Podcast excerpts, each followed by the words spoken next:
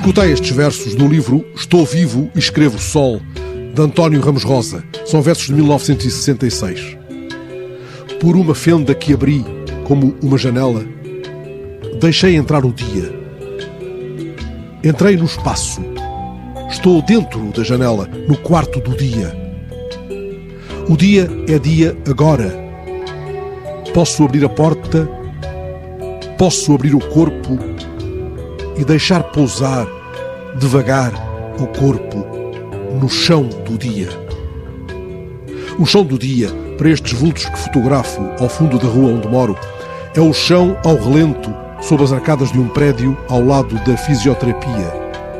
A rua é a casa destes dois vultos cobertos por uma manta ao lado de dois sacos com os poucos haveres. Sempre que me cruzei com eles, quem quer que sejam, tudo indica que um homem e uma mulher no percurso matinal do confinamento? Dormem ainda. Nunca os encontrei em vigília ou lhes escutei conversas insones. Terão um sono pesado. Isso impedirá que os poucos automóveis que passam na rua perturbem o seu sono. O que é que significará para eles ficar em casa?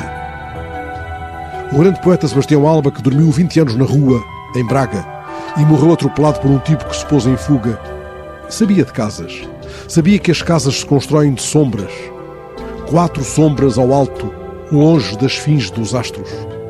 Sabia que as casas giram na noite, presas à face da terra. Ele conhecia a amabilidade das casas à porta. Quando ele morreu, José Manuel Mendes, o presidente da Associação Portuguesa de Escritores, seu vizinho em Braga, contou que o via muitas vezes com uma garrafa, uma harmónica e um rádio sintonizado na Antena 2. Consta que deixou um bilhete ao irmão.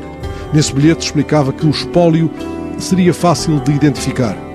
Dois sapatos, a roupa do corpo e alguns papéis que a polícia não entenderá.